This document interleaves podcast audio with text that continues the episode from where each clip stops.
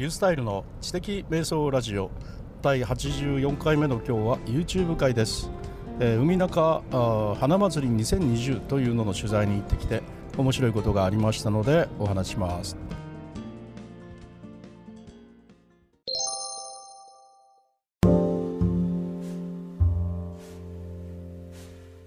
10月4日は海中花祭り2020の秋の無料入園日というのになってましたので、えーちょっと取材に行ってきました。でこの海中花祭りっていうのは毎年行われてるみたいで、まあ、2020って書いてあるんでね、えーまあ、これまで知らなかったんですけれどもね、えーっと新聞の広告を見てあそんなのがあるんだと思ってそれで、え取材に行ってこようと思いました。であの取材に行ってそれをですねあの YouTube にえ投稿したりあのブログに書いたりして、まあ、役に立つ記事にしようかなと思ったんですね。でそういうイベントってのはあの行く人がですねやっぱ検索するので、えー実際どうなのといったところを記事に書いてあげればあの検索する人がですねあよかったということで、えー喜んでくれるんでであの記事に書こうと思いました。で記事はですね僕はあのメインブログのサブブログで福岡のことを紹介しているブログがあってそこのあの福岡何だったっけ？忘れましたけどなんか福岡散歩的なブログの名前ですよね。なんかそんな名前ですね。はいそういうやつの中で福岡紹介してるんで、まあ、そこで紹介しようと思ってましてね。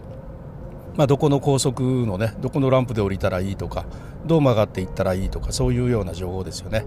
それから駐車場に行くにはどうしたらいいかとか駐車場のね、まあ、混み具合とかねそういうのっていうのは、まあ、結構あの気になりますもんねだからそういうのそれからあ中に入ってのそのね、えーあのまあ、入場門付近の様様子とかね、まあ、トイレどこにあるとかね、まあ、そういうようないろいろなあの層の方々に、まあ、良さそうな情報をちょっと取材をしてきたんですね。まあ、今回動画にも上げるんだけどもよく僕がやっているあの Vlog ですね、まあ、あのこんなとこ行ってみたよ的な Vlog じゃなくてちょっとね私あの心を入れ替えましてね。やっぱ情報的な Vlog をね、えー発信しようと思うようになったんですね。えーそれっていうのはあの見た人が、あのーちゃんとあなるほど。いくらなのかとかね。あいつなのかとか。あこうなってるのかとかいうことが分かるそのような情報発信の Vlog にしようというふうに思ったわけです。でこれだったら、あのー検索でねやっぱり今表示されるの YouTube が一番上じゃないですかだからそこの上の方に僕のあのブあの動なんあの動画が載ってくれてでそのすぐ下には僕のブログの記事が載ってくれてというようにねあわよくば一面のですね一番上のあの、えー動画と、えー記事は僕の YouTube とブログが独占するみたいな そんな野望を今抱いているわけですね。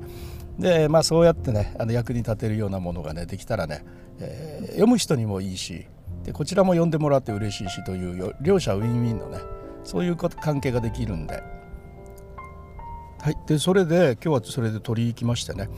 であのキッチンカーがあったんでそのキッチンカーの情報もお伝えしましたあの4台出てましてあの博多たこ焼きというのね。それから博多川鶏皮っていうのとねあとそれから佐世保バーガーですね。それからあの博多唐揚げというね。だから博多関連が3つもあったんですが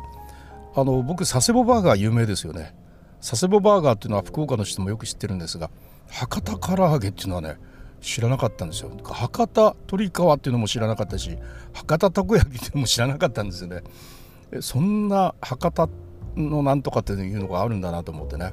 でなんかそれぞれやっぱりこうちゃんと由緒があるんだというようにね書かれていて、まあ、それなりにうまいんだろうと思いましてね、まあ、買いましたけれども、まあ、あのそこでね、まあ、面白かったのがあの、ま、情報をちゃんと仕入れようと思ったんで雰囲気的なもんじゃなくて情報をしっかり取ってきたんですけど、まあ、あのたこ焼きのメニューのねあのさあのあの動画のあごめんなさい。さっきメニューのあの値段とかね、えーお品書きとかを撮ってたんですよ。あのオズモポケットというスティック状の動画のね、ビデオカメラですよね。シンバルで。いつも僕が使ってるやつ。でそれで、えーっと撮ってましたらねそれは一体何ですかっていうわけですよね。えー、これはねあのビデオですよって言ったらびっくりされましてこんなビデオがあるんですかってびっくりされて、え、これはいそうですよと。でこうやってね値段とかね情報をあの取ってあの YouTube とかに上げてあげるとね、えー、皆さんたちがねこう喜んであのなるほどと思ってくれるからね YouTube とか上げてるんですよって言ったらあなたは YouTuber ですかって 言われてね ちょっとびっくりしましたけどまあねやっぱ特別な存在だとやっぱ今まだ YouTuber っていうのはね特別な存在だって思われてるわけですね。ですからねあの今ねやっぱまだ YouTube ってねもう随分たくさん人がやってると思うじゃないですか。でもねやっぱりまだまだあのこの後ねなぜか操作ミスで、えー、録音が途切れてしまってましたので、えー、今もう一度入れ直しますけれども何、えー、て言いたかったのかというとあのまだまだね、えー、今からでもあの YouTube になるっていうことは遅くないし遅いどころかあの今からの 5G の時代になって普通にみんながね動画投稿する時代になるんで、まあ、YouTuber とかいう言葉自体がね、まあ、ななくなるぐらい、まあ、普通のことになるんじゃないかなとだからみんなで、えー、世の中のこう面白いこと自分にとっての当たり前のことそれをどんどん投稿していきましょうよということを言いたかったと思います。